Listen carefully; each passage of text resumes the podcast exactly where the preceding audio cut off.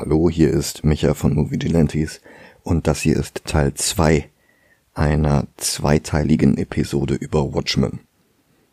Bevor ihr das hier weiterhört, solltet ihr euch erst einmal Teil 1 anhören, das ist Episode 54 dieses Podcasts. Und es gelten hier dieselben Content-Warnungen wie letztes Mal auch schon. Es geht um Gewalt, es geht auch um sexuelle Gewalt. Und es geht um Zack Snyder. Previously in Movie Gelantes. Moore wollte mit Watchmen zeigen, dass Superhelden in der echten Welt nichts Erstrebenswertes und erst recht nichts Elegantes wären. Ich hasse wirklich alles an diesem Film. Die Stimmung, die Farbpalette, alles ist völlig anders. Schlimmer kann man Watchmen nicht missverstehen. 1999 stellten die Psychologen Dunning und Kruger fest, dass Menschen, die nicht über die nötige Kompetenz in einem Gebiet verfügen, ihre eigenen Fähigkeiten in eben diesem Gebiet gewaltig überschätzen. Entweder Zack Snyder ist sehr dumm, oder er hält das Publikum für sehr dumm.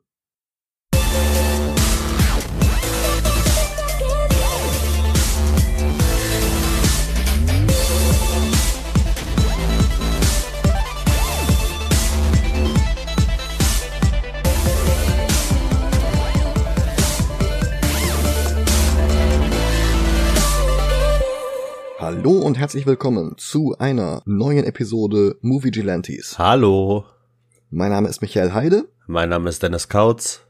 und letzte Woche haben wir uns die Geschichte von Watchmen und den Anfang von Watchmen dem Film angesehen. Und heute machen wir weiter.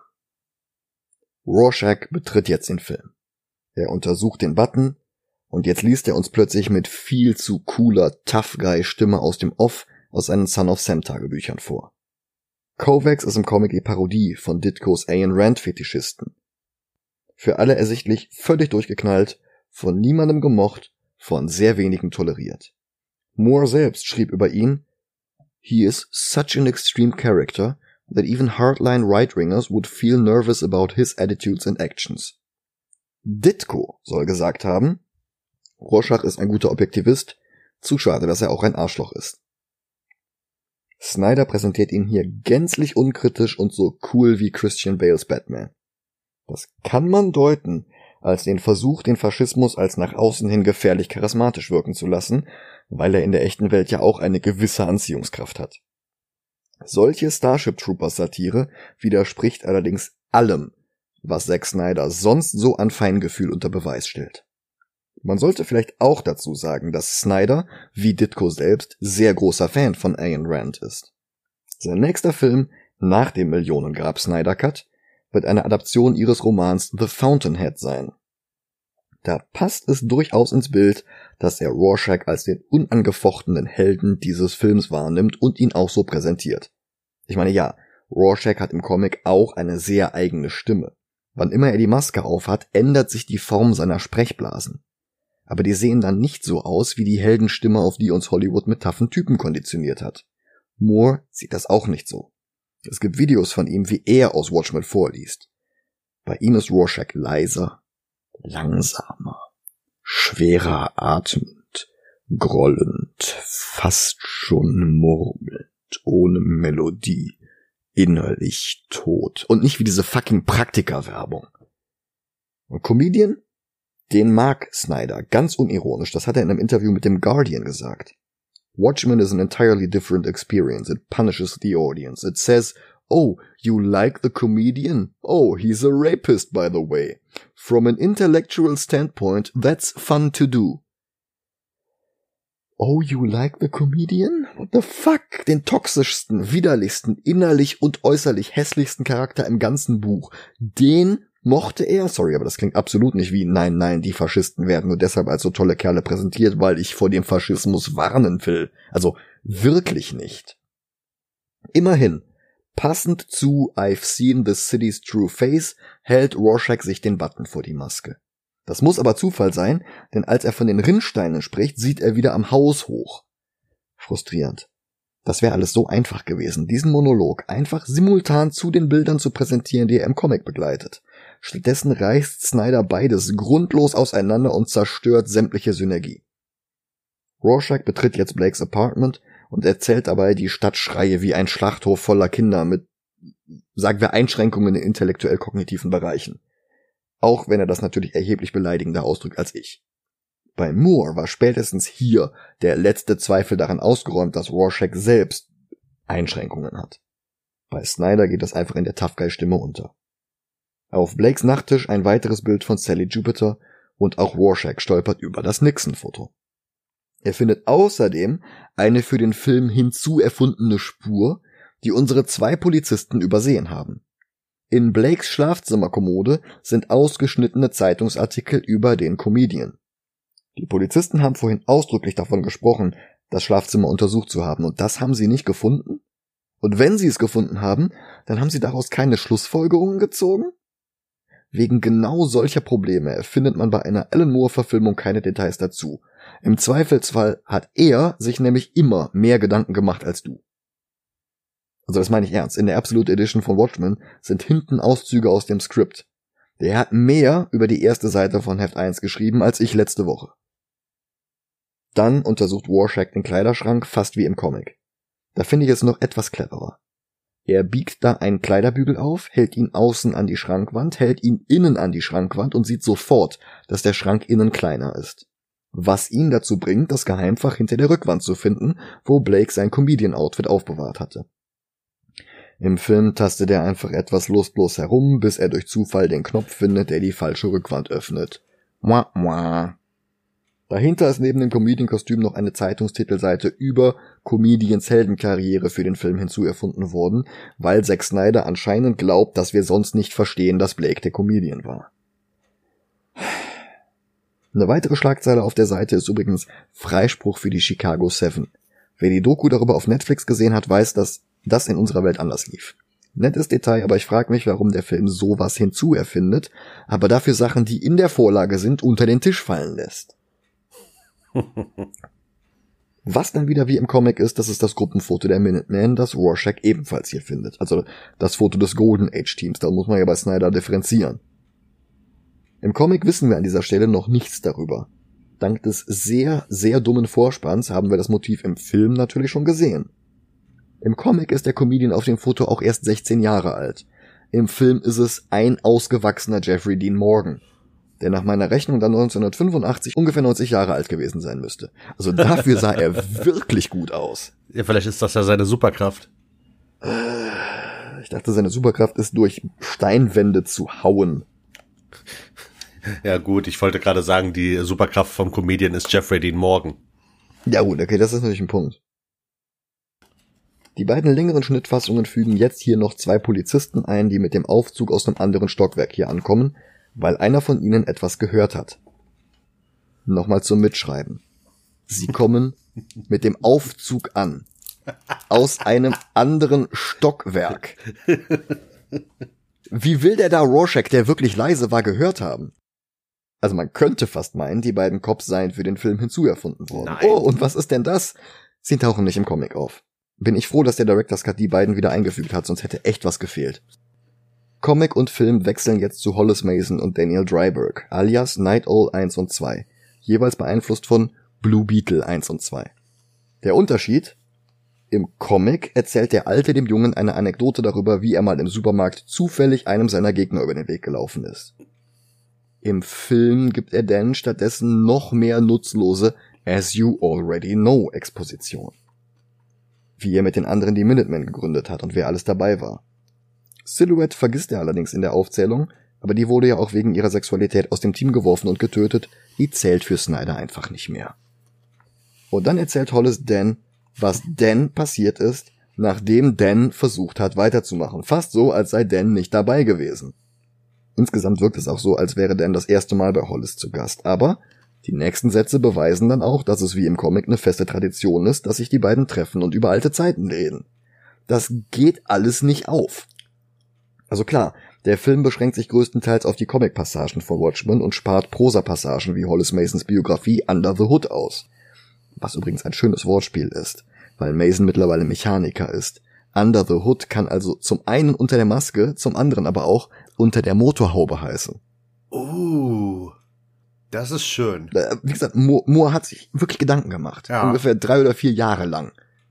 Beide Eulen sind sehr gut gecastet. Mason ist Stephen McHattie aus 300 und History of Violence. Dryberg ist Patrick Wilson, damals eigentlich nur aus Phantom der Oper und Hard Candy.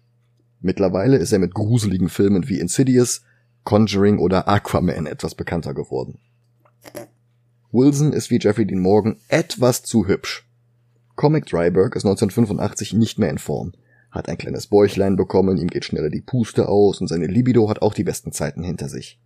Wilson mit Mitte 30 ist dagegen Mr. Universe. Trotz hässlicher Frisur und dicker Brille. Und obwohl er für die Rolle 12 Kilo zugenommen hat. Ach, ich hätte ihn gerne als Superman gesehen. Interessant. Reden wir nochmal drüber, wenn wir Aquaman gucken, okay? Okay. Wenn er übrigens 1985 Mitte 30 ist, dann wäre er 1966 bei der Gründung der Crimebusters nicht mal volljährig gewesen. Was total Schwachsinn wäre. Ja. Ausschließlich in Director's Cut und Ultimate Cut gibt es hier noch einen kurzen Moment, in dem die beiden Eulen zum Fernseher rübersehen, weil da ein Amateurvideo von Rorschach gezeigt wird. Der Hobby-Kryptozoologe Roger Patterson hatte mal ein Video von etwas gemacht, das er als den echten Bigfoot identifizierte. Verdächtigerweise allerdings hatte er ein Jahr zuvor ein Buch über Bigfoot geschrieben, das dringend Werbung brauchte. Und Rorschach bewegt sich in dem Video hier exakt so wie der Typ im Bigfoot-Kostüm. Weird. Wow. Dan wandert nach Hause und entdeckt, dass seine Haustür aufgebrochen wurde. Das Klingelschild, aus dem hervorgeht, dass er vier Stockwerke bewohnt, fehlt im Film. Warum das wichtig war? Weil drei der vier Stockwerke seine Superheldengarage sind. In der Küche erwartet ihn Rorschach, rohe Bohnen aus der Dose futternd. Im Comic von der Marke Heinz, die in der Watchmen-Welt mit 58 statt mit 57 Sorten wirbt. Keine Ahnung, welche Ketchup-Geschmacksrichtung Dr. Manhattan erfunden hat. Wahrscheinlich was Blaues. Als ich den Film übrigens geguckt habe, mhm hatte ich an dieser Stelle so Hunger, dass ich mir tatsächlich Bohnen von Heinz gemacht habe. Im Film ist die Bohnenmarke völlig random. Also irgendwie Giant Beans oder irgendwie sowas. Ja, aber ich mag die von Heinz und deswegen habe ich immer ein paar Dosen hier. Sehr gut. Ich störe mich gar nicht dran, dass hier ein Detail etwas anders ist als im Comic. Wirkt vielleicht so. Mir geht es um die Summe dieser völlig vermeidbaren Kleinigkeiten und um das Bild, das diese Summe von der Intention dieser Umsetzung zeichnet. Snyder und seine Drehbuchautoren wissen ganz offensichtlich nicht, was sie da vor sich haben und können darum bei ihrer Verfilmung nur scheitern. Das ist wie ein Blinder in einem Museum, der am Telefon einem Freund die Bilder beschreibt und der soll sie dann nachzeichnen. Bloß, dass der Blinde sehr wohl sehen könnte, wenn er sich nicht selber vorher die Augen verbunden hätte. Frustrierend. Diese ganzen mutwilligen Änderungen an einem bereits perfekten Stoff, Änderungen, die zum Teil Fehler, Plotlöcher und Widersprüche hervorrufen, weil einfach völlig nachlässig gearbeitet wurde. Keine der Änderungen macht die Geschichte in irgendeiner Weise besser. Keine lässt sich dadurch erklären, dass Film ein anderes Medium ist als der Comic. Dass Snyder Superhelden Filme statt Superhelden Comics parodieren würde oder dass er die Vorlage versteht und bewusst gezielt davon abweicht. Die Änderungen sind unnötig, machen den Film schlechter, dümmer und sie beweisen, dass Snyder niemals wirklich daran gelegen war, eine geniale und unverfilmbare Comicreihe so respektvoll wie möglich zu verfilmen, um Werbung für den Comic zu machen. Auch wenn er das behauptet. So Leute, ich habe jetzt mal ein kleines Rätsel für euch. Das, was Micha gerade gesagt hat, war das gerade zu Watchmen oder war das in einer alternativen Welt, wo Zack Snyder Dragon Ball gemacht hat? Also ich habe gerade gewaltige Dragon Ball äh, Flashbacks. Ja, ja. Die folgende Unterhaltung ist in Comic und Film gleich, aber Rorschach nennt Dryberg nur im Film Daniel. Comic Rorschach würde im Traum nicht einfallen, ihn mit dem Vornamen seiner Geheimidentität anzusprechen. Das ist noch so eine himmelschreiend dumme und unnötige Änderung. Rorschach sieht die Welt schwarz und weiß, so wie seine Maske. So wie Ditko, so wie Rand. Er findet sich langsam damit ab, dass Comedian Blake hieß, aber Blake ist auch tot. Und er hat akzeptiert, dass Ozymandias und Silk Spectre im Ruhestand sind, darum nennt er die auch White und Jupiter. Aber Night Owl hat immer noch sein Equipment, sein Kostüm, sein Flugschiff. Für Rorschach ist Dan immer noch Night Owl, so wie er sich selbst auch nur als Rorschach sieht. Die Maske ist sein Gesicht und das Kovacs Gesicht darunter nennt er seine Verkleidung. der rennt nicht rum und spricht Night Owl mit seinem bürgerlichen Vornamen an. Genauso ist es grober Unfug, dass Dan Warshak Widerworte gibt, dass er ihm voller Selbstbewusstsein ins Gesicht sagt, dass er nicht verfolgt werden will. Dafür ist Comic Dan viel zu schüchtern. Außer Hollis Mason gegenüber öffnet er sich niemandem, bis kurz vor Ende Laurie und er zusammenfinden. Von Rorschach lässt er sich drangsalieren und zurück ins Kostüm treiben. Dem geigt er nicht einfach so zwischen Tür und Angel die Meinung. Ich meine, klar, cooler wäre Night Owl natürlich mit mehr Selbstbewusstsein, aber das wäre dann halt auch nicht mehr Night Owl. Die komplette Dynamik der Story funktioniert dann nicht mehr. Und doch läuft sie danach größtenteils so ab, als wäre es immer noch der schüchterne, leicht von anderen manipulierbare Dan aus der Vorlage. Also such dir eins aus, Snyder. Beides geht nicht. Noch etwas ist im Film anders. Das Team von Rorschach, deren unmögliches Foto wir im Vorspann gesehen haben, das waren die Crimebusters. Nicht die Watchmen. Der Titel der Geschichte bezieht sich nicht auf ein Superheldenteam wie bei den Avengers oder bei der Justice League. Watchmen steht einerseits für das Juvenal-Zitat Quis custodiet ipsos custodes, who watches the Watchman. Die andere, noch viel coolere Bedeutung bezieht sich auf Dr. Manhattan. John Osterman, dessen Vater Uhrmacher war, also ein Watchman, die Crimebusters so zu nennen, ist so wie zu glauben, Samus Aran würde Metroid heißen und sie dann in einer Verfilmung durchgängig so zu nennen. Sowas macht man einfach nicht, wenn man Respekt vor der Vorlage hat. Lass mal einen Zelda-Film machen und Link Zelda nennen. Mhm, mhm. Und äh, hier dieses, dieses gelbe Ding, das immer Pika Pika sagt, ne? Das heißt doch Pokémon, oder? Nee, laut Erwachsenen heißt jedes Pokémon Pikachu bis auf Pikachu. Ach ja, natürlich, ja. Ausschließlich im Ultimate Cut kommt jetzt hier die erste Piratenszene. Im Comic schneiden Moore und Gibbons nämlich immer wieder zu einem Jungen namens Bernard, der in einem Zeitungskiosk ein Comic liest.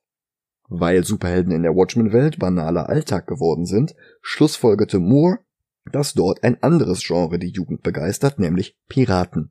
Inspiriert von den brutalen EC-Comics der 50er Jahre, die bei uns durch die Entstehung des Comics-Codes vom Markt gedrängt worden waren was ohne Dominanz des Superhelden-Genres nicht passiert wäre. Und darum geht es in Tales of the Black Freighter um den überlebenden Kapitän eines Handelsschiffes, der beim Versuch, wieder zu seiner Geliebten aufs Festland zurückzukehren, zunehmend seinen Verstand verliert. Er bindet Leichen unter sein Floß, damit es besser schwimmt, und er tötet später sogar zwei Reiter auf dem Festland. Das alles ist natürlich eine Parallele zu Adrian Whites Plan, der ebenfalls mit den besten Intentionen über Leichen geht. Und die zwei Reiter stehen für Night Owl und Rorschach. White träumt im Comic sogar, auf das schwarze Geisterschiff zuzuschwimmen. Für den Comic im Comic hat Dave Gibbons seinen Stil bewusst an den von Joe Orlando angepasst, der auch eine Seite für das Bonusmaterial am Ende von Heft 5 gezeichnet hat. Der Titel Black Freighter ist von Kurt Weils Drei-Groschen-Oper inspiriert. Ein Werk, das Moore später auch bei League of Extraordinary Gentlemen Century beeinflusst hat. Snyder ignoriert alle Einflüsse Moores und schneidet die Black Friday Sequenzen als stumpfe Zeichentrickfilmszenen zwischen die Handlung des Films. Vom Stil Joe Orlandos ist nichts zu spüren. Das Ganze wirkt auch nicht wie Animation aus den 80ern, das hätte ich ja noch verstanden. Eher wie Musikvideo von Korn oder so. Kinocut und Director's Cut schenken sich die Piratenszenen ganz. Die wurden als Standalone-DVD veröffentlicht und es gibt wohl wenig Sinnloseres im Leben, als Black Freighter ohne Watchmen drumherum zu gucken. Warum sollte man das machen? Weil es besser ist als der Film. Hm. Immerhin, nach der ersten Piratensequenz sehen wir jetzt den jungen Bernard, der das Comic liest. Das im Film denselben anachronistischen Stil wie die Cartoonsequenzen hat. Der Kioskbesitzer sieht nicht wie im Comic aus, aber er sieht aus wie jemand, der wie im Comic aussehen soll. Das Ergebnis ist ein sehr lächerliches Uncanny Valley, so als hätten sie Mike Myers in einem Austin Powers Film für eine Rolle geschminkt, die nicht Austin ist. Fat Bastard oder so. Davon abgesehen mag ich die Momente, die den Einfluss der Protagonisten auf die banalen Leute auf der Straße zeigen. Davon gibt es im Film zu wenig. Die beiden Polizisten vom Anfang tauchen auch nicht mehr wirklich auf. Im Comic schon. Der Film überspringt jetzt ein paar Rorschach-Szenen aus der Vorlage und geht direkt zu einer Szene zwischen ihm und Ozymandias über. Bloß, dass Rorschach in Snyders Fassung gar nicht in der Szene ist, sondern durch Dan Dryberg ersetzt wurde. Night Owl geht hier zu weit und fragt ihn aus, obwohl Night Owl an dieser Stelle eigentlich noch immer im Ruhestand ist und sich noch gar nicht in die Comedian-Affäre hat hineinziehen lassen. Ich schwör dir, wenn du mit Zack Snyder Jenga spielst, dann zieht er als erstes alle drei Steine aus der untersten Reihe, um sie oben auf den Turm zu legen, wundert sich dann, dass alles umkippt und gibt seinen Kritikern die Schuld. Und seine Fans glauben ihm das. Wow. Dabei bedenkt er bei keiner seiner mutwilligen Änderungen die Konsequenzen dieser Änderungen. Direkt nächstes Beispiel dafür. White gibt hier in der Szene in seinem Büro, das nicht wie 1985 aussieht, ein Interview. Er spricht von Experimenten in der Arktis, die nicht in der Vorlage sind. Ziel dieser Experimente? Saubere Energie, damit die Menschheit nicht nach wie vor an das Benzin gebunden ist. Aber in der Welt von Watchmen sind Benzinmotoren doch ohnehin Geschichte. Dank Dr. Manhattan Superbatterien fahren doch eh nur noch Elektroautos rum. Das passt alles nicht zusammen. Das heißt doch, dass der Film bewusst die Elektroautos und damit den Einfluss von Dr. Manhattan auf den Alltag der Normalsterblichen rausgestrichen hat, damit er seinen bescheuerten Energieexperimente-Plot, der trotzdem nicht in den Film passt, mit der Brechstange reinpfuschen kann.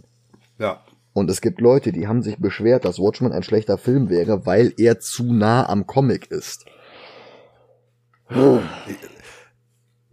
musst ja eigentlich die Ohren zuhalten bei dem, was ich jetzt sage. Okay. Aber das finde ich halt auch. Was? Ich finde den Film halt langweilig, weil er wie der Comic ist. Oberflächlich ja.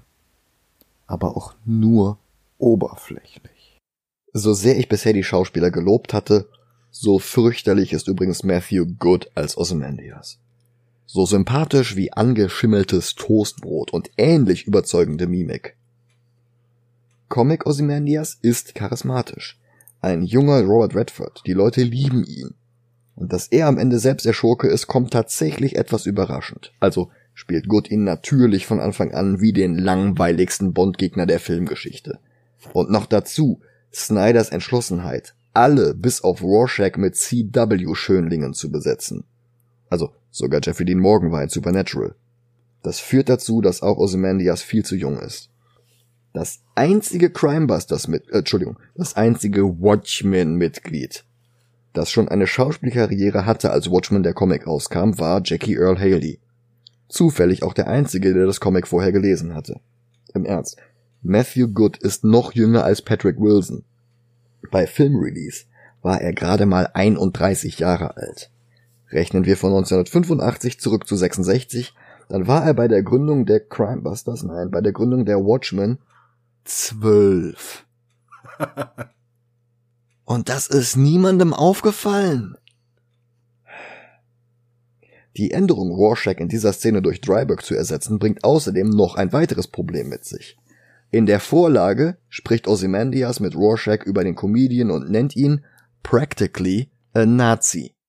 Und Rorschach antwortet, If that makes him a Nazi, you might as well call me a Nazi too. Und weit darüber amüsiert, dass Rorschach so kurz davor ist, es zu verstehen, lächelt nur und sagt, hm.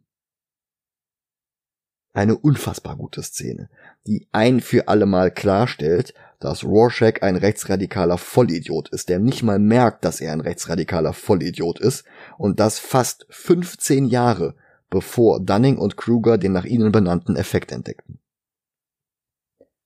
Aber Rorschach ist im Film nicht in der Szene.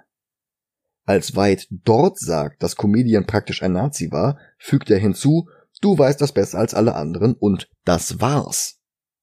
Den abwesenden Rorschach nennt er unmittelbar vorher einen Soziopathen, aber in einer Zeit, in der Breaking Bad und Dr. House im Fernsehen liefen, nur ein Jahr vor DJ Kammerband als Sherlock Holmes, da war das nicht mal eine Beleidigung. Und dann geht die Szene noch weiter als im Comic. White und Dryburg reden über die Russen und ihre Atombomben.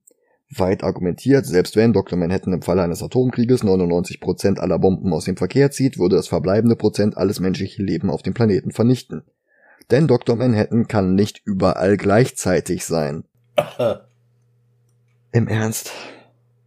Die haben Alan Moores geistreiches Foreshadowing an allen Ecken einfach rausgestrichen und dann durch so eine plumpe Scheiße ersetzt? Rorschach sucht jetzt Dr. Manhattan und Silk Spectre auf. Dr. Manhattan wird gespielt von Billy Crudup aus Almost Famous und Big Fish. Snyder castete ihn später als Barry Allens Vater in Justice League. Er ist gut, aber die CGI-Effekte, die ihn zu Manhattan machen, sehen aus wie in einer schlechten YouTube-Parodie, nicht wie in einem 120 Millionen Dollar Film. Wenn du die ganze Story in der Summe ihrer Details derart massiv abänderst, dass nichts mehr von der Vorlage übrig bleibt, dann ist es egal, dass du Dr. Manhattan die schwarzen Augenringe aus den Comics mit Microsoft Paint ins Gesicht geschmiert hast. Silk Spectre ist Malin Ackermann aus Harold und Kumar. Und ich weiß nicht, ob es daran liegt, dass Englisch für die in Kanada aufgewachsene Schwedin nur eine Fremdsprache ist. Aber ihre Performance ist eine völlige Katastrophe. Ich habe eben Matthew Good als schimmeliges Toastbrot bezeichnet. Im Vergleich mit Orkerman ist er Gary fucking Oldman. Es gibt nichts, was ihre Performance rettet. Sie zieht alle um sie herum mit runter.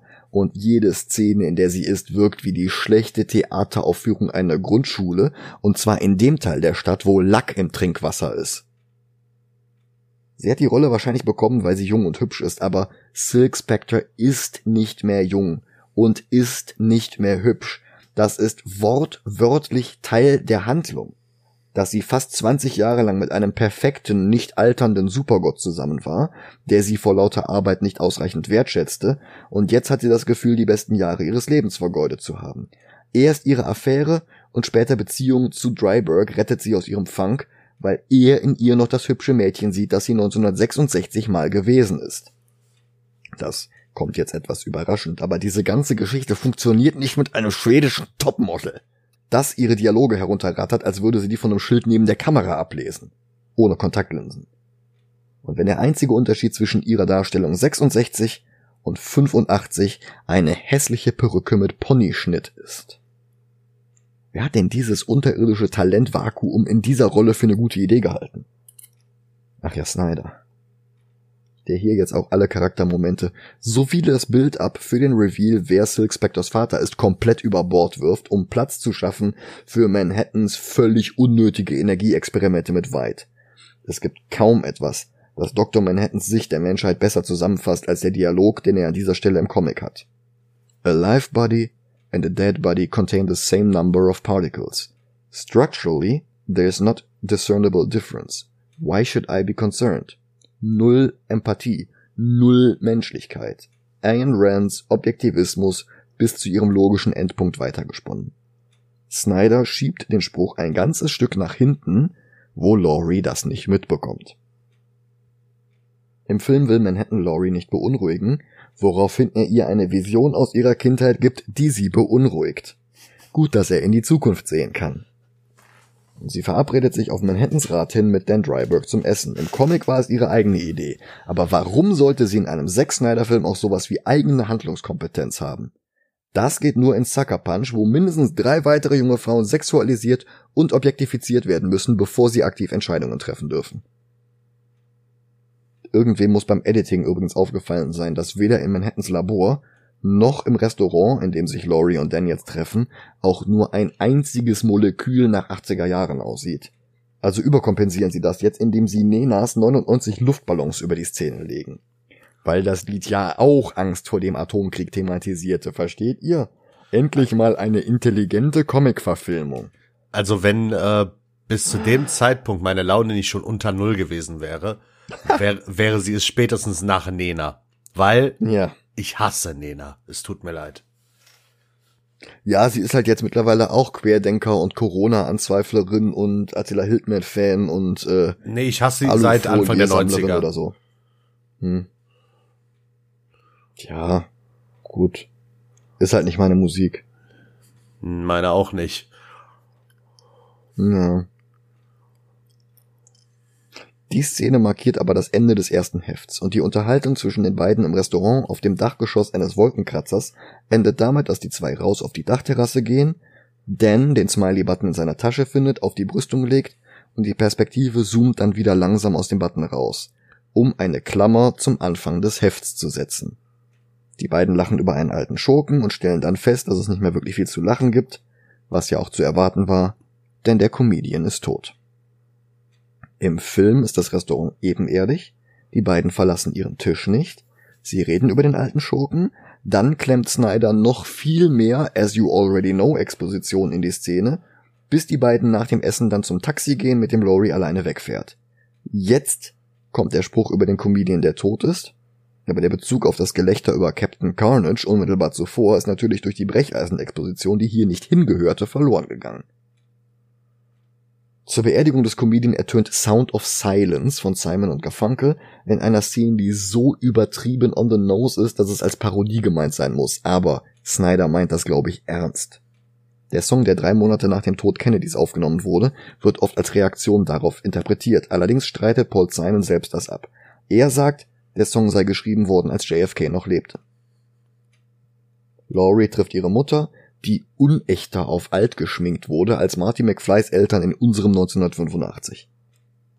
Die 37-jährige Carla Gugino muss die Worte I'm 60 years old aussprechen und wer bei dem Anblick nicht in manisches Gelächter ausbricht, hat keine Seele.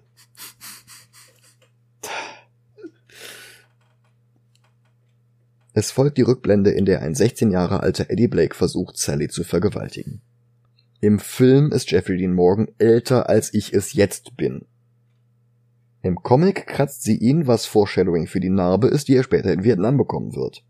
Im Film schlägt sie ihm stattdessen mit der Faust ins Gesicht, was wieder mit einem dem Ernst der Lage nicht angemessenen Street Fighter Punch Geräusch unterlegt wird. Er verprügelt sie dann allerdings sehr viel länger und sehr viel brutaler als die zwei Panels im Comic. Snyder scheint Wert darauf zu legen, die Gewalt des Comics nicht nur ungeschönt, sondern sogar noch um einiges verstärkt auf die Leinwand zu bringen. Das war vorhin schon in Comedians unfreiwillig komischer Todesszene so. Die Rückblende zur Gründung der Crimebusters schiebt der Film grundlos ein paar Minuten nach hinten. Stattdessen geht es jetzt direkt zur nächsten Rückblende, Dr. Manhattan und Comedian in Vietnam. Im Comic lediglich eine Unterhaltung in einer Kneipe in Saigon, nachdem die beiden eigenhändig den Krieg gewonnen haben. Im Film sehen wir hier Dr. Manhattan, der im Alleingang vietnamesische Soldaten explodieren lässt, unterlegt vom Ritt der Walküren, weil Snyder mal Apocalypse Now gesehen hat. Und dann fliegen links und rechts von ihm Hubschrauber durchs Bild, weil Snyder Symmetrie ausschließlich dann im Film einbaut, wenn sie keinerlei narrativen Nutzen mit sich bringt. Wahrlich, ein wahnsinnig visionärer Regisseur, den seine Kritiker allesamt bloß nicht verstehen. So muss es sein. Dabei kam der Ritt der Walküren sogar im Comic vor. Allerdings in einem völlig anderen Kontext. Da war es eine Erinnerung aus der Jugend von Hollis Mason. Die Gummibrüste-Szene. Der vielleicht tragischste Moment in der gesamten Story. Snyder lässt den lieber weg und dafür brät jetzt der Comedian in Zeitlupe einen feindlichen Soldat mit seinem Flammenwerfer und lacht. Jeder setzt seine Prioritäten halt anders. Ach so, die Szene hat übrigens auch noch einen Zack Snyder Cameo als Soldat. Dann kommt die Kneipenszene. Die Vietnamesin, die Eddie während des Kriegs geschwängert hatte, spricht ihn darauf an, dass der Krieg jetzt zu Ende sei. Er verlässt sie, verspottet sie und sie gibt ihm etwas, damit er sie und ihr Land in Erinnerung behält. Im Comic ist das ein einseitiges Glasgow-Smile. Klaffend, hässlich und nicht sehr gut verheilend. Im Film ist es ein winzig kleiner Kratzer an Eddies Auge, der in Szenen, die später spielen, gar nicht mehr zu sehen sein wird. Zack Snyder, der sonst bei wirklich jeder Gelegenheit die Gewalt im Comic zu übertriebenen computergenerierten Blutfontänen hochsteigert, lässt also ausgerechnet Gewalt von Frauen gegen rassistische weiße Vergewaltiger nur sehr stark abgeschwächt zu. Der Kratzer in der Szene vorhin war ja auch nur ein blutleerer Fausthieb. Da zeichnet sich ein Muster ab, das mir überhaupt nicht gefällt.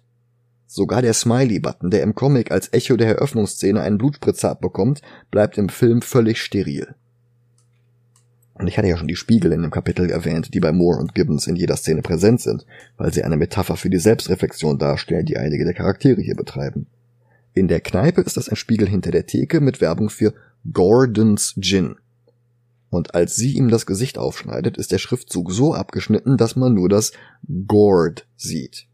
Einerseits als unterschwelliger Hinweis auf den gordischen Knoten, der sich als Leitmotiv durch die ganze Serie zieht, aber nicht durch den Film. Andererseits hat Gibbons später darauf hingewiesen, was hier gerade passiert. She gored him. Im Film gibt es keinen Spiegel. Und die Kneipe schenkt Winstons Gin aus, nicht Gordons. Blake tötet die Frau und sein ungeborenes Kind. Manhattan sieht etwas teilnahmslos zu. Was Blake ihm dann auch vorwirft, als der sich verwundert über Blakes Reaktion zeigt. Dann kommt die Gründung der Crimebusters, ach nein, die Gründung der Watchmen. In Directors und im Ultimates Cut beginnt die Szene sogar damit, dass Dr. Manhattan und seine Frau eintreffen. Die ganze Szene dauert nur eine Minute oder zwei. Da ist keine Zeit für ein Foto. Laurie, die von 1966 bis 85 weniger gealtert ist als Charles Xavier gespielt von James McAvoy, lernt Manhattan und Night Owl kennen und flirtet heftig mit Dr. Manhattan. Im Beisein seiner Frau. Das passiert im Comic, subtil im Hintergrund, hier hält Snyder die Kamera schon wieder voll drauf. Und der Film lässt den guten Captain Metropolis einfach weg, der das Team eigentlich zusammengetrommelt hat. Im Film scheint das Ozymandias Idee zu sein. Im Comic sagt er, dass organisatorische Probleme wie die Größe des Teams lösbar sind, with the right person coordinating the group. Im Film spricht Fascho Lex Blofeld von with the right leadership, was das Wort Führer impliziert, und er guckt bedrohlich wie ein Disney-Schurke. Kein Wunder, dass er in der TV-Serie von Jeremy Scar Irons gespielt wird. So oder so, Comedian zündet die Karte an und das Team löst sich quasi Sekunden nach seiner Gründung wieder auf. Was die von Snyder hinzu erfundenen Dialoge in der Gegenwart, dass jemand die Watchmen töten will, umso absurder macht. Die nächste Rückblende spielt Jahre später. Comedian, der im Comic eine Gimp-Maske trägt, weil sein Gesicht in Saigon so wie es entstellt worden war und vielleicht auch, weil die Gewalt, die er als Comedian ausübt, ein Kink für ihn ist, räumt zusammen mit Night Owl 1977 bei einem Streik der Polizisten auf. Die beschweren sich, dass die Superhelden ihre Arbeitsplätze gefährden, was letztlich zum Keen Act führt, der maskierte Verbrechensbekämpfung als illegal einstuft. Blake führt danach weiterhin Missionen für die CIA aus, Rorschach macht weiter, ab jetzt von der Polizei gesucht, und alle anderen gehen in den Ruhestand. Night Owl fragt sich sowieso, vor wem sie die Leute eigentlich beschützen, als Comedian die Menge mit einer Rauchgranate auseinandertreibt. Im Film geht es nicht ganz so schnell. Unter anderem, weil Snyder schon wieder seine scheiß Zeitlupe aus der Trickkiste holt. Außerdem, weil Comedian vor der Granate minutenlang brutal gegen die Demonstranten austeilt, wild um sich schlägt, tritt, schießt und dabei ununterbrochen grinst. Es bleibt dabei. Wenn die Gewalt gegen Blake gerichtet ist, fährt Snyder alles unglaublich stark zurück. Wenn Blake die Gewalt verursacht, dann werden ausnahmslos sämtliche Kämpfe deutlich länger und deutlich brutaler. Achso, und die Maske trägt er auch nicht. Braucht er ja auch nicht, sein Gesicht ist ja völlig unversehrt. Da steckt doch System hinter. Snyder weigert sich aktiv, den offen faschistischen Comedian als etwas immer hässlicher werdendes zu zeigen. Fast so, als ob er Moores Einschätzung von Blakes Charakter widersprechen will. Denn erzählen wir bei einem Film, der ein Jahr nach The Dark Knight rauskam, nicht, dass man ihm die Narbe nicht hätte schminken können. Oder war kein Geld mehr im 120 Millionen Dollar Budget. Dryberg wirft Comedians Button ins Grab, damit Jeff Jones ihn 30 Jahre später da wieder rausholen und in die Batcave schmeißen kann, damit Tom King, der die aktuelle Rorschach-Serie schreibt, über den Button den Thomas Wayne aus einem Paralleluniversum holen kann. Thomas Wayne, der in Batman wie Superman von Jeffrey Dean Morgan gespielt wurde, dem Comedian. Ich komme mir gerade vor, wie Charlie Day dir zu erklären versucht, dass Pepe Sylvia nicht existiert. Aber ich glaube, ich verliere gar nicht wirklich den Verstand. Die DC-Comics der letzten zehn Jahre sind einfach wirklich so hirnrissig. Der nächste Teil des Films hält sich relativ eng an den Comic und genau das ist das größte Problem. Klingt aus meinem Mund widersinnig, aber lass es mich erklären. Rorschach besucht den Schurken im Ruhestand Moloch, hervorragend gespielt von Matt Frewer aus Max Headroom, Eureka und dem fürchterlichen Generation X-Film aus den 90ern. Gut, Rorschach springt nicht wie im Comic als lebender Jumpscare aus dem Kühlschrank, sondern hinterlässt da nur eine Behind-You-Notiz wie bei seinem zweiten Besuch bei Moloch, den Snyder im Film weggelassen hat. Aber wen kümmern schon Details? Es geht hier um was Größeres. Moloch erzählt, dass Blake ihn vor seinem Tod besucht hatte. Betrunken und ohne Maske. Weinend. Die Szene ist wirklich wie im Comic. Da hatte Blake allerdings auch Whites Plan herausgefunden. Der hat nämlich diverse Science-Fiction-Autoren, unter anderem den vom Piratencomic, aber auch Designer, Special Effects Experten und Wissenschaftler auf eine Insel entführen lassen, damit sie dort ein telepathisches, einäugiges Tentakelmonster erschaffen. Was im Comic ein so ausführlicher Subplot ist, dass es innerhalb der Welt von Watchmen sogar glaubwürdig erscheint. Dieses Monster will er nach New York City beamen, wo dadurch drei bis vier Millionen Menschen sterben, damit den Nationen der Welt vorgegaukelt würde, die Erde würde von Wesen von einem anderen Planeten angegriffen. Und dieses absurde, aber effektive Szenario war es, was Blake meinte, als er sagte, It's all a joke, it's all a fucking joke und Mother forgive me. Aber Snyder ließ das alles unter den Tisch fallen und alles, was damit zusammenhing. Der ließ die elektrischen Autos, die durch Dr. Manhattans Kräfte ermöglicht wurden, unter den Tisch fallen. Der ließ in der Kinofassung sogar das Piratencomic, das den Autor Max Shee einführte, unter den Tisch fallen. Alles nur, damit er ein völlig blödsinniges anderes Ende hinzuerfinden konnte, das nämlich Ozymandias der Welt vorgaukelt, Dr. Manhattan, das einzige, was die Russen in der Welt von Watchmen davon abhält, den Atomkrieg zu starten, würde sich von Amerika abwenden, damit Russland davon abgehalten wird, den Atomkrieg zu starten. Hä? Damit nicht genug, er lässt auch noch Dr. Manhattan unprovoziert die ganze Welt angreifen, einschließlich Russland. Woraufhin Moskau sofort das Kriegsbeil begräbt und sich mit Washington verbündet. Denn wenn sich Amerikas lebende Waffe, die in Vietnam im Alleingang Russlands Sieg verhindert hat, Russland angreift, dann ist natürlich sofort Frieden. Das fand Snyder glaubwürdiger als eine minutiös vorbereitete, von den besten Science-Fiction-Autoren der Watchmen-Welt erfundene und von den besten Wissenschaftlern der Watchmen-Welt im Labor erschaffene Bedrohung von außerhalb. Wenn man genug Lack gesoffen hat, dann glaubt man vielleicht tatsächlich, dass dieser völlig hanebüchene Plan die Sowjetunion und Amerika lange genug zusammenschweißen könnte, um den Weltfrieden zu erreichen. Aber da braucht man noch mindestens 10 Liter. Diesen absurden Ersatzplan vom tapferen Snyderlein hat Blake ja gar nicht herausgefunden kann er gar nicht haben. Denn es gibt ja keine entführten Autoren und Kreaturendesigner, über die er wie im Comic stolpern und es herausfinden kann. Die hat Snyder in seiner unendlichen Weisheit ja allesamt rausgestrichen, weil es unglaubwürdig gewesen wäre. Ozymandias führt seinen Plan im Snyder Cut von Watchmen ganz alleine aus und er hat es dem Comedian bestimmt nicht verraten. Es gibt zwar ein paar Wissenschaftler, die er in der Antarktis gefangen hält, aber dort hat sich Blake mit Sicherheit nicht hin verirrt. Die abgelegene Insel im Comic war ja schon ein schwer zu glaubender Zufall, aber da kann man zumindest akzeptieren, dass sie auf dem Rückweg von einem seiner CIA-Einsätze lag. Aber welcher Heimweg nach New York führt denn durch die Antarktis? Naja, die Heimreise von der Antarktis. Ach komm. und trotzdem sitzt Blake jetzt in dieser Rückblende in Mollocks Schlafzimmer und weint. Und das bringt Ozymandias dazu, Comedian überhaupt zu töten, damit er den Masterplan, der den Weltfrieden bringen soll, nicht verrät oder gar verhindert. Das bringt Ozymandias dazu, es wie eine Mordserie an Superhelden im Ruhestand aussehen zu lassen. Dabei kann Blake ohne den Tentakelmonster-Plot gar nicht bei Moloch im Schlafzimmer sitzen. Das ist der größte Schwachsinn von allen, und der Film ist nicht gerade arm an Schwachsinn. Und es liegt einzig und allein an Snyders mangelndem Respekt vor der Vorlage. Tentakel, nee, finde ich nicht sexy, lass mal lieber blaue Explosionen nehmen. Der traurige Clown Rorschach, der im Film überhaupt kein trauriger Clown, sondern ein Hardcore-Dude ist, der einzige, der in Snyders Welt den Durchblick hat, erzählt jetzt den Witz vom traurigen Clown. Man geht depressiv zum Arzt, der Arzt empfiehlt ihm, sich den großen Clown Pagliacci anzusehen, der sei gerade in der Stadt, der Mann sagt, aber Doktor, ich bin Pagliacci. Good Joke, Everybody Roll on Snare Drum, Curtains. Die Inspiration für den demnächst wohl nur noch zweitschlechtesten Film auf unserer Liste.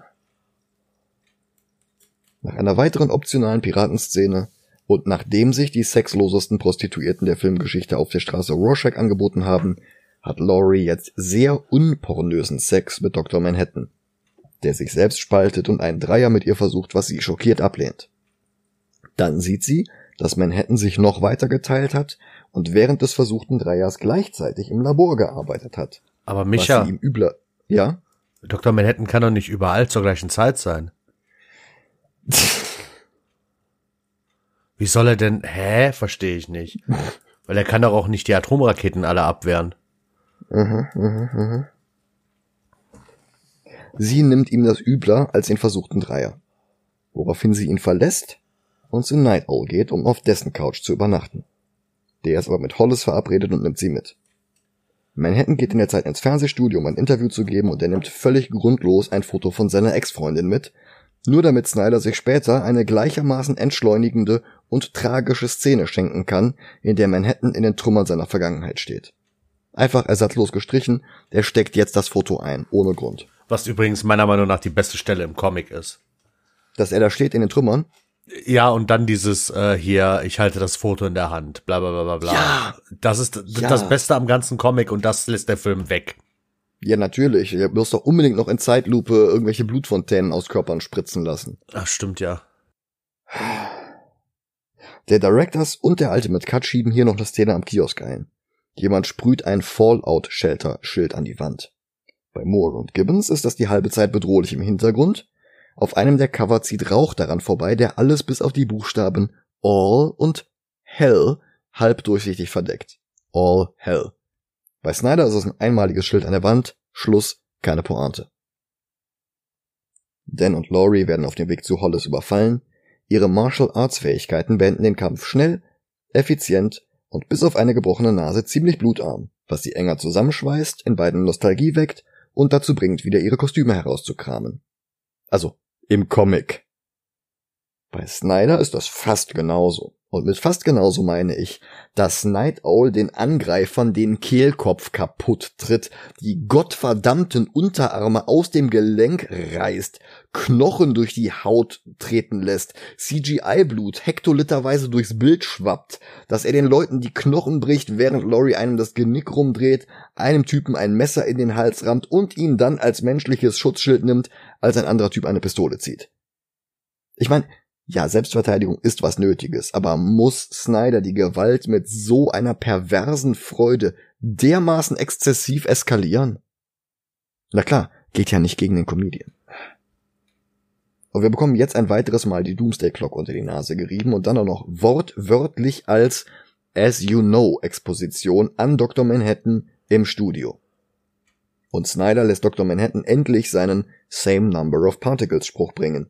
Jetzt und hier wo Laurie nicht mit dieser aggressiven Nüchternheit vergrault werden kann. Was den Ausspruch im Comic so effektiv gemacht hatte. Egal. Die nächste Phase von Ozymandias Plan wird eingeläutet. Doug Roth, ein Journalist für die Zeitung Nova Express, der vorhin auch schon Adrian White interviewt hatte, eine ganze Reihe von Menschen, die wir noch gar nicht kennengelernt haben, soll angeblich durch seine bloße Anwesenheit Krebs bekommen haben. Auch Manhattans Ex-Frau Janie Slater. Die von dem Foto in seiner Tasche, von der wir jetzt gleich aber noch mehr sehen werden. Und die im Comic nicht im Studio ist, weil sie es gar nicht zu sein braucht, im Film aber schon. Die Stimmung im Studio eskaliert so oder so, alle haben Fragen und brüllen Manhattan gleichzeitig an. Er teleportiert sich mit einem Wimpernschlag direkt auf den Mars. Und im Kinocut nicht erst alle anderen aus dem Studio raus. Das gibt es nur in Directors und Ultimate Cut. In keiner Schnittfassung gibt es die Teleportation zu ihm nach Hause, oder zurück zum Testgelände, wo er das Foto einsteckt. Danach folgt im Comic erst der Sprung auf den Mars. Mehr Piraten, die Szenen wirken im Film völlig willkürlich eingestreut. Aber man kann hier ja auch nicht die Panels zwischen Karibik und New York City abwechselnd auf der Seite verteilen. Mit Erzählung aus dem einen Strang, der im anderen Strang Sinn ergibt und umgekehrt. Dadurch ist das hier alles etwas pointless und ich verstehe, dass sie den Black Freighter in Kino und Director's Cut komplett rausgelassen haben. Dann erfahren wir auch endlich Manhattans Origin. Sehr, sehr lose an Charltons Captain Atom orientiert, der im DC-Universum Teil der Justice League war, eine Zeit lang in den Wildstorm Comics rumrannte. Insgesamt weiß DC nicht wirklich viel mit ihm anzufangen, glaube ich. Manhattans Origin wird übrigens nicht chronologisch erzählt, sondern so unstuck in time wie in Vonnegut's Slaughterhouse 5. Dr. Manhattans Kräfte geben ihm die Fähigkeit, seine Vergangenheit, Gegenwart und Zukunft gleichzeitig wahrzunehmen. Und das nutzen Moore und Gibbons und damit auch Snyder für sehr nonlineare Exposition. Bei Moore und Gibbons sehr ausführlich, bei Snyder leider arg gehetzt, denn der braucht ja noch Zeit für völlig schwachsinnige minutenlange Prügeleien. John Ostermans Vater war Uhrmacher, was einer der Gründe für den Titel der Serie ist, was aber auch vor allem Dr. Manhattans Sicht der Dinge erklärt. Für ihn ist alles, von der Welt als Ganzes bis runter auf einzelne Individuen, wie eine Uhr, die man auseinandernehmen und wieder zusammensetzen kann, und wenn man es richtig anstellt, läuft sie danach besser als vorher. Das erklärt auch sein empathieloses Same Number of Particles. Im Film geht der Uhrmacherteil fast unter. Da muss man schon sehr aufmerksam sein, denn zweimal geblinzelt und der Film ist schon beim erwachsenen John angekommen. In einem wissenschaftlichen Experiment mit einem Intrinsic Field Generator wird John Osterman in die Versuchskammer eingeschlossen und die macht mit ihm genau das, was sein Vater mit der Uhr gemacht hat. Er wird auseinandergenommen auf molekularer Ebene und setzt sich dann über die nächsten Monate hinweg aus eigener Kraft wieder zusammen, ab jetzt mit den übermenschlichen Kräften eines Gottes gesegnet. Er reist nach Vietnam, gewinnt den Krieg, stellt genug Lithium her, um genügend Batterien für alle Autos zu bauen, allerdings nur im Comic. Snyder findet es wichtiger, in voller CGI-Pracht explodierende Menschen zu zeigen und Blut überall hinschmoddern zu lassen. Director's Cut und Ultimate Cut haben da übrigens noch ein paar Sekunden mehr als in der Kinofassung. Er lernt Laurie kennen, verlässt Janie und jetzt steht er auf dem Mars, lässt das Foto auf den Boden fallen und baut sich Elsas Eispalast. Ohne Dr. Manhattan drohen die Russen jetzt sofort damit, Afghanistan zu erobern. Der Typ in der hässlichen Nixon-Plastikmaske gibt Dr. Manhattan zwei Tage zurückzukehren, um einen Atomkrieg zu verhindern. Und dabei wird schon wieder die Doomsday Clock gezeigt. Snyder vermischt jetzt Ozymandias-Szenen aus den Comics mit seinem filmexklusiven bizarren Energiesubplot und lässt Adrian White vor einem gigantischen computeranimierten Ganga-Dinner-Ballon von Alexander dem Großen erzählen. Post dann vor den bisherigen Stromlieferanten herum wie Lex Luthor und konfrontiert sie damit, dass er jetzt sehr bald ein Monopol haben wird. Da ist nichts Sympathisches, nichts Menschliches, Egoismus über alles. Ach ja, das ist ja für Snyder was Gutes. Hatte ich vergessen. Und die nun folgende Szene aus dem Comic, in der White von einem Attentäter angegriffen wird, den er überwältigt und ihm eine Cyanidkapsel im Mund zerdrückt, um davon abzulenken, dass er ihn selbst angeheuert hatte, reicht nicht mehr aus, damit man ihn für einen Helden in dieser Geschichte halten könnte. Im Comic hatte das ausgereicht. Aber da war White auch nicht von der ersten Sekunde an so offensichtlich böse wie Christopher Walken in Batman Returns oder in James Bond. Und der Angriff aus dem Comic, wo die Pistole des Auftragskillers nur in den Torso einer einzigen Person abgefeuert wird, ist bei Snyder natürlich auch schon wieder ultra brutal mit CGI Blutfontänen, explodierenden Unterschenkeln und exklusiv in Directors und Ultimate Cut auch noch mit abgeschossenen Fingern wie Hülsen an der Schießbude. Das alles wertet die Personen, die hier verwundet oder getötet werden, so brachial ab. Aber die sind halt auch nicht Ayn Rands Elite. Die sind verzichtbar. Untermenschen. Da kann man ruhig auch mal sadistische Gewaltorgien an ihnen zelebrieren, weil man ja so einen erwachsenen, reifen Film dreht. Und dabei ist das hier alles nur so itchy und scratchy Niveau. Oder Deadpool. Halt irgendwas, das niemand bei klarem Verstand sonderlich ernst nehmen würde. Apropos nicht bei klarem Verstand. Rorschach, der schlechteste Detektiv der Welt, hält jetzt Moloch für den Auftraggeber von Whites Attentäter, weil er nicht darauf kommt, dass der Typ mit dem Ägypten-Leitmotiv möglicherweise hinter der Pyramid-Umzugsfirma stecken könnte, für die Whites Angreifer offiziell gearbeitet hatte. Aber Moloch ist tot und das Ganze eine Falle, damit Rorschach von der Polizei geschnappt werden kann. Was dann auch passiert obwohl er sie mit Streichholz und Sprühdose angreift, was der Film als unfassbar cool darstellt. In der Welt von Watchmen würde ACAB wahrscheinlich für All Capes are Bastards stehen. Polizisten kommen hier nämlich sehr gut weg und sind eher Opfer als Täter, aber es gibt ja auch keine schwarzen Protagonisten, klar. Kovacs wird demaskiert, was im Film wohl niemanden mehr überraschen dürfte, der die letzten 80 Minuten bei Bewusstsein war. Im Comic, ich weiß, da haben wir eben, da haben wir schon drüber gesprochen, im Comic waren seine bisherigen Auftritte deutlich subtiler. Er schien einer der vielen gewöhnlichen Leute auf der Straße zu sein, wie Bernard, der Kioskmann oder seine lesbische Stammkundin, die Snyder aus irgendeinem Grund ersatzlos gestrichen hat. Der Kioskmann hat in Directors und Ultimate Cut hier jetzt eine Szene aus den Comics, in der er damit angibt, dass Rorschach sein Kunde war. Der landet im Gefängnis, wo er mit all den Leuten zusammen eingesperrt ist, die er selbst dorthin gebracht hatte. Und der Gefängnispsychologe macht, Achtung, Rorschach-Tests mit ihm. Sämtliche im Comic eleganten Übergänge zwischen den Bildern und den Rückblenden in Kovacs Vergangenheit ersetzt Snyder durch kunstlose, harte Schnitte. Und zum Teil haben die Bilder nicht mal was mit den Flashbacks zu tun. Das ist alles so lieblos, seelenlos, respektlos. Kovacs war schon als Kind der ultracoole Kämpfer, der jede Situation unter Kontrolle hatte und aus dem Stand einem größeren Jungen an die Kehle springen konnte. Und Snyder stellt das alles so unkritisch und bewundernswert dar. Aber bisher hat Snyder ja auch sämtliche Kritik, die Moore und Gibbons im Werk selbst an Rorschach geäußert hatten, ersatzlos weggeschnitten. Da war einfach keine Zeit für. Die Finger von den Menschen zweiter Klasse mussten lustig einzeln von der Hand geschossen werden. Das Ergebnis ist ermüdend.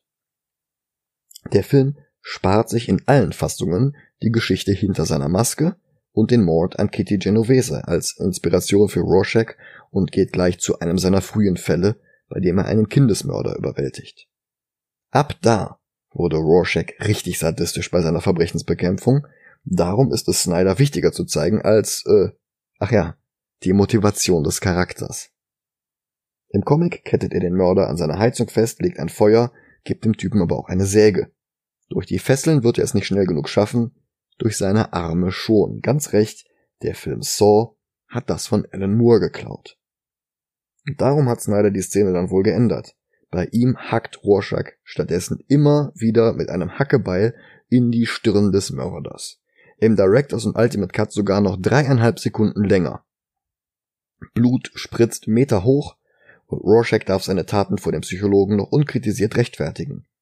Eine Reaktion des Psychologen wie im Comic zeigt Snyder nicht im Kinocut, nur in den längeren Schnittfassungen. Da packt er seine Sachen, verlässt den Raum und sagt zu einem Wärter, I can't help him.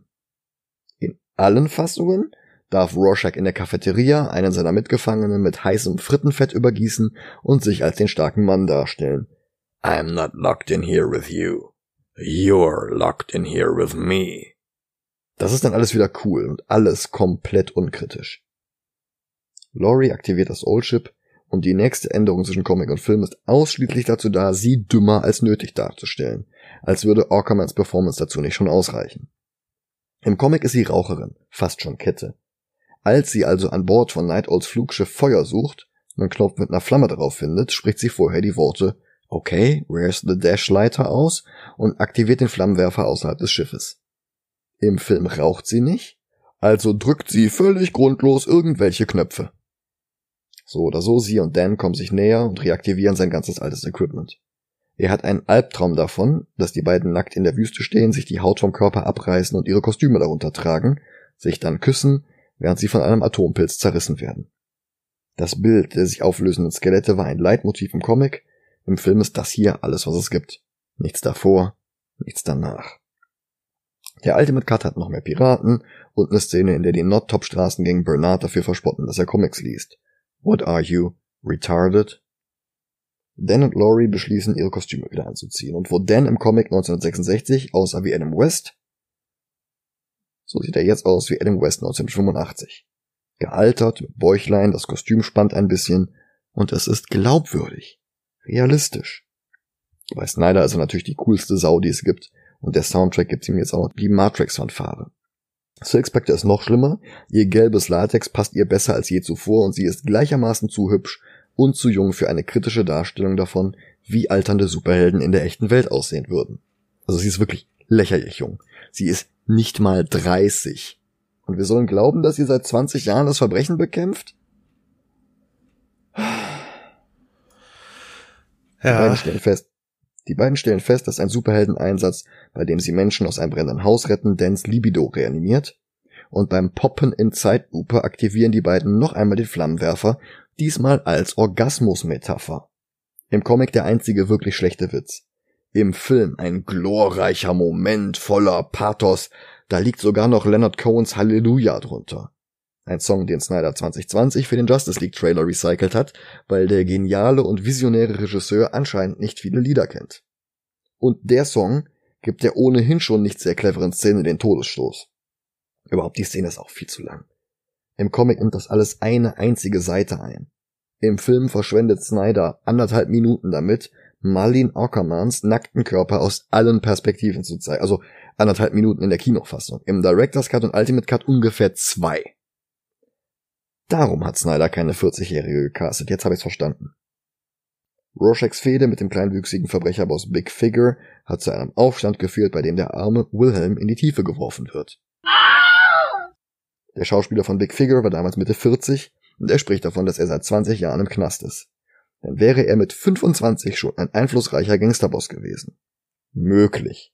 Im Comic sieht er allerdings deutlich älter aus. Warum ist denn selbst der so jung? Wollte Snyder da auch eine Sexszene? Rorschach verbarrikadiert sich in seiner Zelle. Ein fetter Sträfling blockiert das Schloss der Tür, sodass Big Figure nicht zu ihm reinkommt. Im Comic schneiden sie dem Dicken die Kehle durch. Im Film werden seine Arme mit einer Motorsäge weggeschnetzelt. Reif, erwachsen, anspruchsvoll. Wir haben Deadpool hinter uns gelassen und sind beim Frühwerk von Peter Jackson angekommen. Die Zellenwand färbt sich einmal komplett schwarz mit CGI-Blut. Rorschach räumt im Knast auf, während Dan und Laurie mit dem Luftschiff hinfliegen, um ihn zu befreien. Dem Psychologen Dr. Long nimmt Rorschach seine Maske und sein Kostüm ab. Danach verschwindet Long aus der Geschichte und taucht nur noch einmal stumm auf, als New York explodiert. Im Comic war seine Ehekrise einer der zahlreichen Nebenplots, die immer wieder das fantastische Geschehen mit banalen Allerweltsproblemen erdeten. Fun Fact, Jeff Jones hat für Doomsday Clock aus dem Sohn von Dr. Long einen zweiten Rorschach gemacht, der mit Ozymandias ins DC-Universum reist und das ist alles so scheiße. Bei Snyder ist nichts geerdet. Night Owl und Silk Spectre marschieren in Zeitlupe lässig durch das Gefängnis wie beim Shootout in Matrix 1. Sträflinge, Wärter, egal, alle bekommen was von den Latz. So außer Form, wie sie im Comic sind, so unterfordert sind sie hier. Dann treffen sie Rorschach, aber der muss erst noch Big Figure im Klo runterspülen. Das wurde im Comic impliziert, aber der Film zeigt Big Figure sogar erst noch im Raum, als sich die Tür schließt, weil wir ja alle zu blöd sind, um die Szene sonst zu verstehen. Weil all das passiert, stirbt Hollis Mason, der erste Night Owl, in den Comics. Nicht im Kinocut. Die Szene fehlt einfach. Da erfahren wir später aus einem Nebensatz, dass er zu Hause ermordet wurde. Directors und Ultimate Cut zeigen den Tod allerdings erst später. Erst taucht Dr. Manhattan nochmal auf der Erde auf und nimmt Laurie mit auf den Mars. Die Not Top Gang, die eben noch Bernard wegen dem Piratencomic schikaniert hatte, bekommt aus den Nachrichten mit, dass Night Owl Rorschach aus dem Gefängnis befreit hat. Weil sie von Under the Hood gehört haben, glauben sie, dass das Hollis war, tauchen bei ihm auf und töten ihn. Nicht ohne dass der alte Mann vorher nochmal austeilt wie Muhammad Ali. Dazwischen geschnitten sind Momente seiner Superheldenkarriere, er kann es immer noch. Dabei war die Aussage des Comics doch, dass er alles hinter sich hatte und jetzt in Nostalgie ertrinkt. Einer der Gangmitglieder nimmt sich dann eine Trophäe und schlägt ihn tot. Dafür lässt Dan dann übertrieben brutal seine Wut an anderen Not-Top-Leuten aus, die bei dem Mord gar nicht dabei waren. Das ist so dieses Where are they? Gepose aus Dark Knight, bloß dass Dan gar keine Antworten will. Er prügelt einfach nur auf den Typen ein. Dadurch, dass Rorschach im Film Dr. Long sein Originalkostüm abgenommen hat, fehlt übrigens eine sehr wichtige Szene in Rorschachs Entwicklung. Die ist nicht mal im Ultimate Cut. Im Comic muss er nämlich erst nach Hause sein Ersatzkostüm holen. Dabei läuft er seiner Vermieterin über den Weg, die er dafür bestrafen will, dass sie der Presse gegenüber erfunden hat, Walter Kovacs hätte versucht, sie rumzukriegen. Ihre Kinder stören ihn nicht, bis er sich selbst in einem ihrer Söhne wiedererkennt. Auch er war der Sohn einer Prostituierten, auch er war zu Hause unerwünscht. Und dem Jungen zuliebe lässt Rorschach das einzige Mal in der ganzen Handlung sein Schwarz-Weiß-Denken hinter sich und verschont die Mutter. Was Snyder offenbar nicht in den Kram passt, also fehlt das alles ersatzlos. Rorschach und Night Owl verfolgen die Spur von Pyramid bis in Adrians Büro. Der ist nicht zu Hause, sondern an seinem Superschurken-Unterschlupf in der Antarktis. Karnak benannt nach der altägyptischen Tempelanlage im Tal der Könige. Diese Ägyptomanie wird Adrian jetzt auch zum Verhängnis, denn Night Owl errät sein Passwort Ramses II., der ägyptische Name von Ozymandias. Und sie bekommen heraus, dass Pyramid White gehört. Dass er der Drahtzieher hinter der Intrige gegen Dr. Manhattan war. Und auch der Killer von Comedian. White selbst ist in der antarktischen Festung dabei, alle Angestellten seines Forschungsprojektes umzubringen. Bevor Rorschach und Night Owl in die Antarktis aufbrechen, schickt Rorschach noch sein Tagebuch an die Redaktion des New Frontiers Man, einer Lügen- und Nazi-Gedankengut verbreitenden Zeitung, ähnlich unserer Bild. Der Ultimate Cut hat jetzt noch eine Szene mehr am Kiosk. Mike Myers schenkt Bernard den Comic, damit er den vor der Schule zu Ende lesen kann, und es gibt mehr Gerard Butler als Captain. Auf dem Mars versucht Laurie inzwischen Manhattan zu überzeugen, die Welt zu retten, aber er versteckt sich hinter Geschwafel. Die Szene wäre besser, wenn Aquaman nicht so unendlich langweilig wäre. Und er zeigt ihr die Wahrheit. Jahre nach der versuchten Vergewaltigung hat ihre Mutter eine Affäre mit Eddie Blake gehabt. Er ist Loris Vater. Aus Frust zerstört sie Elsas Eispalast. Manhattan beschützt sie vor den Trümmern und er hilft ihr zu akzeptieren, wer ihr Vater ist, dass diese völlig kaputte Kombination von Umständen immerhin dazu geführt hat, dass sie geboren wurde. Und damit war es das alles wert. Zu All Along the Watchtower in der Hendrix-Fassung reisen Dan und Rorschach nach Karnak. Warum All Along the Watchtower? Weil darin die Zeile Two Riders were approaching enthalten ist, das war der Titel von Heft 10 von Watchmen. Diese Reiter sind natürlich Dan und Rorschach. Ozymandias und seine künstlich gezüchtete Luchskatze Bubastis, der hier aussieht wie Cringer aus Masters of the Universe, erwarten sie bereits. Rorschach greift ihn an, aber Ozymandias springt aus dem Stand drei Meter in die Luft.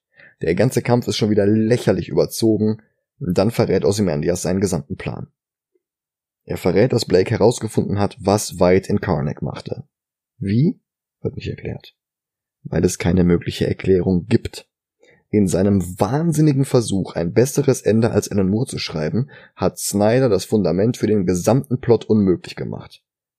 Aber daran stört sich Snyder nicht und tut einfach so, als sei das Fundament noch da. Jenga.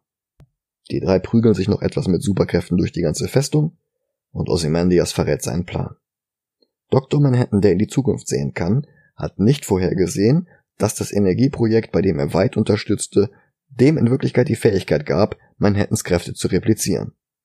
Wie genau? Erfahren wir nicht. Nur, dass Ozzy zig Dr. Manhattans über die ganze Welt verteilt teleportiert hat, um alle wichtigen Städte wie Moskau oder New York zu vernichten. Moore ist natürlich um einiges cleverer. Watchmen ist ja durch die Zeitsprünge in Dr. Manhattans Wahrnehmung und in der allgemeinen Erzählung sehr viel weniger linear als der Film. Wenn er hier banale Kiosksequenzen und die Konfrontation in Karnak parallel zueinander zeigt, dann baut er auf einen gewaltigen Twist hin. Weit ist mit Erklären fertig, Night Owl und Rorschach sind erleichtert, dass sie ihn noch stoppen konnten, der Leser ist auch erleichtert, denn die New York-Sequenzen implizieren ja, dass die Welt immer noch in Ordnung ist. Und weit enthüllt, dass er den Plan bereits vor 35 Minuten aktiviert hat. Alles, was wir in New York gesehen hatten, spielte 36 Minuten davor. Es war nur eine weitere nonlineare Erzählung. Und dann sterben sie alle, bevor Night Owl und Rorschach überhaupt in Karnak ankommen. Im Film erklärt Ozymandias ohne Unterbrechungen seinen Plan I did it 35 minutes ago. Woraufhin der Ultimate Cut erst noch das Ende der Piratengeschichte erzählt, dann unterhalten sich Mike Myers und Bernard. Der Kioskmann fragt den Jungen nach seinem Namen, der antwortet Bernard. Der Kioskmann brüllt, Why did you say that name? Nein, natürlich nicht. Er sagt nur, You're kidding, that's my name too. Dann sieht Dr. Long auf seine Uhr. Es ist fünf Sekunden vor zwölf Uhr Mittag und die Explosion geht auf die Kreuzung hernieder. Das ist so viel weniger elegant, so viel weniger beeindruckend und ein so viel schwächerer Twist. Dr. Longs Aktenkoffer mit der Nummernkombination 300, ha, wegen Snyder, springt auf und seine Rorschach-Karten fallen heraus und die Bombe zerstört Manhattan die Insel. Manhattan das Individuum hingegen kommt Momente zu spät, zusammen mit Laurie steht er in den Trümmern und zusammen mit ihr teleportiert er nach Karnak, wo Adrian ihn in einer neuen Intrinsic Field Kammer atomisiert. Bubastis auch?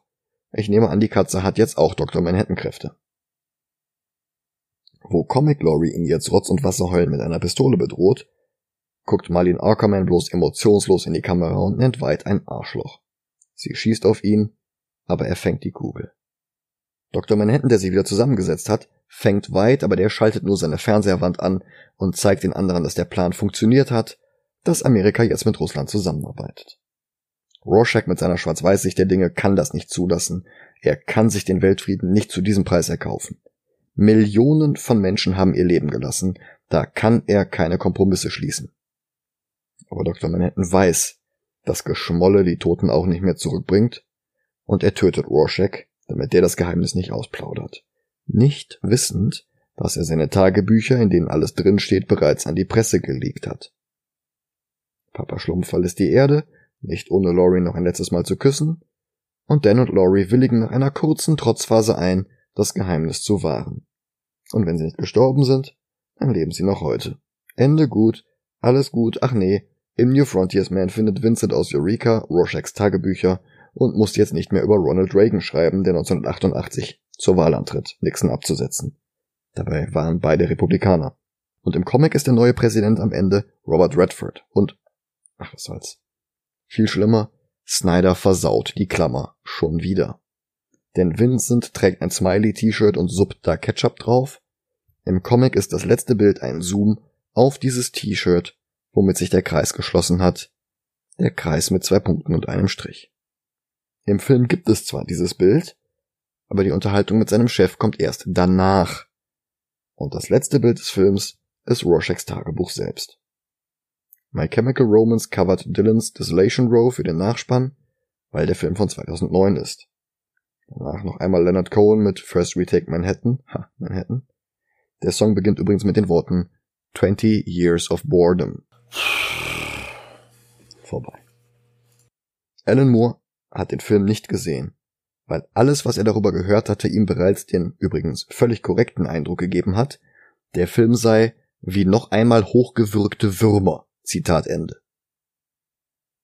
Snyder spekulierte in einem Interview, das Worst-Case-Szenario sei, Alan Moore würde sich vielleicht irgendwann mal eine Watchmen-DVD in seine DVD-Player in London schieben und dann sagen, yeah, that doesn't suck too bad.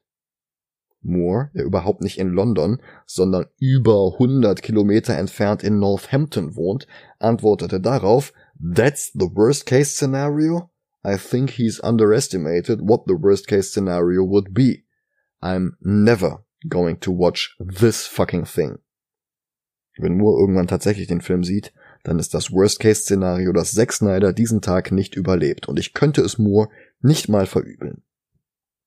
Aber Snyder lässt auch gar keine Kritik an sich heran. Der hat sich schon seinen eigenen Headcanon ausgedacht, warum der Film gefloppt ist. Ich zitiere noch einmal aus dem Guardian-Interview.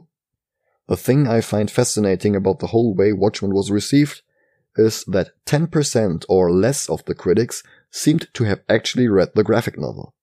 I feel like a lot of them just went to Wikipedia, because it really is not a movie in a traditional sense, and if you try to analyze it in those terms and not in terms of its relationship to pop culture, then you kind of missed the point.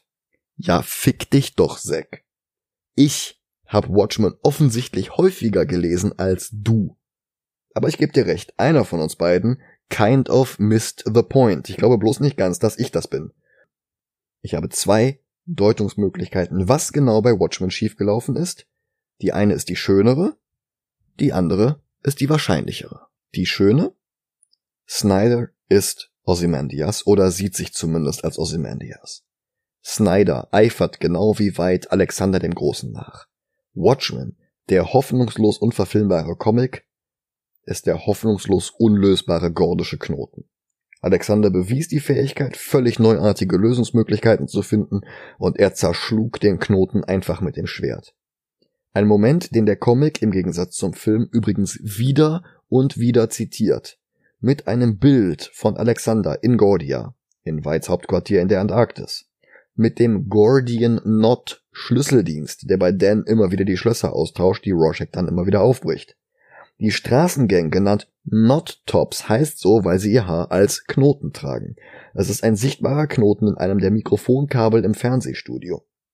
Dr. Manhattan beobachtet in Kapitel 4 das Nodus Gordii Gebirge auf dem Mars und Nodus Gordii ist Latein für gordischer Knoten. Und so wie Ozymandias das unlösbare Problem angeht, dass die Menschheit im Atomkrieg ausgelöscht wird, wenn er nichts unternimmt, indem er den Knoten des Kalten Krieges mit einem außerirdischen Tentakelmonster durchtrennt, einen Paradigmenwechsel erzwingt, die Karten neu mischt, so löst Snyder das Problem des unverfilmbaren Stoffes, indem er den Stoff zerstört, zerschlägt, so wie Seniorenfäuste durch Steinwände, indem er sich scheinbar wahllos Oberflächlichkeiten herauspickt und diese völlig willkürlich neu zusammensetzt, nicht merkend, dass das Ergebnis ein zusammengepuzzelter Frankenstein ohne Seele ist. Aber das Problem mit Alexanders Lösung des gordischen Knotens ist, dass sein Schwert das gordische Seil unwiederbringlich zerstört hat. Niemand wird den Knoten jemals auf die gedachte Methode lösen können. Alexanders Cheaten hat das Rätsel nicht gelöst, lediglich vernichtet. Und Snyder hat einen oberflächlich einigermaßen coolen Film gedreht, der weder die Tiefe noch die Bedeutung noch auch nur die Handlung der Vorlage korrekt wiedergibt. Alle Wendungen, die der Comic erst kunstvoll vorbereitet und dann meisterhaft durchführt, werden von Snyder entweder ersatzlos gestrichen oder, wohlgemerkt, in seinem eigenen Film vorher von ihm selbst gespoilt. Und das Original kann man danach auch nicht mehr jungfräulich genießen. Snyder ist also entweder wirklich der überforderte Trampel mit dem Fuß im Eimer oder er hält uns alle für zu dumm, den Film zu verstehen, sofern er nicht mit dem Brecheisen Exposition einfügt, die nur nötig ist, weil er sie selbst an anderer Stelle entfernt hatte. Vielleicht habe ich auch einfach bloß nicht die Vorlage gelesen, Zack. Vielleicht. Aber es ist ja auch Warners und Paramounts Schuld. Ich meine, ich lasse Michael Bay nicht Kafkas Der Prozess verfilmen. Neville Dean und Taylor, das sind die Regisseure von Crank und Ghost Rider 2, die lasse ich nicht an Slaughterhouse 5. Und Zack Snyder Watchmen zugeben, war genau so eine dämliche Idee. Fast so hirnrissig wie ihn Superman verfilmen zu lassen. Tja. Das war die schöne Erklärung. Die andere ist, dass Snyder Watchmen tatsächlich nicht verstanden hat und er den Comic aus den völlig falschen Gründen liebt. Und das möchte ich nochmal gerade mit einem Interview untermauern, das er selber Entertainment Weekly 2008 gegeben hat. Da hat er gesagt, My mother saw I was into this comic called Heavy Metal Magazine, so she got me a subscription. You could call it Highbrow Comics. Niemand nennt das Highbrow Comics. But to me, that comic book was just pretty sexy. I had a buddy who tried getting me into normal comic books, but it was all like no one is having sex or killing each other. This isn't really doing it for me. I was a little broken that way, so when Watchmen came along, I was, this is more my scene. Das war dasselbe Interview, in dem er erzählte, die Batman-Filme wären ihm bis dahin noch nicht düster genug gewesen. Bei ihm wäre Batman wirklich düster und Bruce Wayne würde im Gefängnis von anderen Insassen vergewaltigt. Das wäre dann cool und das wäre dann düster. Dieser Typ ist ein größerer Edgelord als sein abgrundtief lächerliches Steppenwolf Redesign für den Snyder Cut der Justice League. Und der besteht quasi nur aus Messern. Aber genau dieses Interview ist das fehlende Puzzlestück. Der Rosetta-Stein, mit dem wir Snyders Aussage, ich finde Moore genial und ich finde Watchmen genial und ich will mit diesem Film Werbung für den Comic machen, endlich entschlüsseln können. Snyder fand nie die Panel-Anordnungen oder den Einsatz der Farbpalette genial, nicht die Parallelen zwischen Captain Leonidas und Adrian White, nicht das Murder Mystery, nicht die Metaphern und ganz sicher nicht den gordischen Knoten.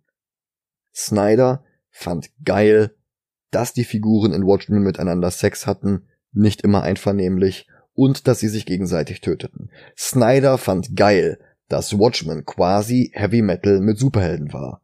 Nicht mehr und nicht weniger. Was es noch nicht mal war, aber das ist nicht der Punkt. Und es ist drollig, dass er anscheinend dachte, Watchmen würde deswegen unverfilmbar genannt, weil es mehr Sex und Gewalt hat als Charlie Brown oder Archie oder Superhelden unter dem Comics Code. Darum war Comedians Tod, seine versuchte Vergewaltigung von Sally oder der Kampf zwischen Dryberg und den Nottops im Film so übertrieben brutal obwohl das im Comic sehr viel zurückhaltender dargestellt wurde. Weil Snyder glaubte, dass er mit blutüberströmten Frauengesichtern und hervortretenden Knochenbrüchen den Geist des Comics besser trifft als der Comic selbst. Was bleibt, ist eine Handlung, die keinen Sinn mehr ergibt, weil sie verändert wurde. Figuren, deren Motivation nicht mehr konsistent ist, weil sie verändert wurden. Dramaturgie, die nicht mehr schlüssig aufeinander aufbaut, weil sie verändert wurde. Figuren, die nicht mehr eine Kritik an Faschismus sind, sondern Faschismus elegant und stylisch zelebrieren. Nazis, die die Guten sind. Und da gibt's ja immer noch das Gegenargument, Snyder hätte das bewusst so dargestellt, weil Faschismus in der echten Welt ja auch oberflächlich verführerisch wirkt mit seinen einfachen Antworten auf komplizierte Probleme.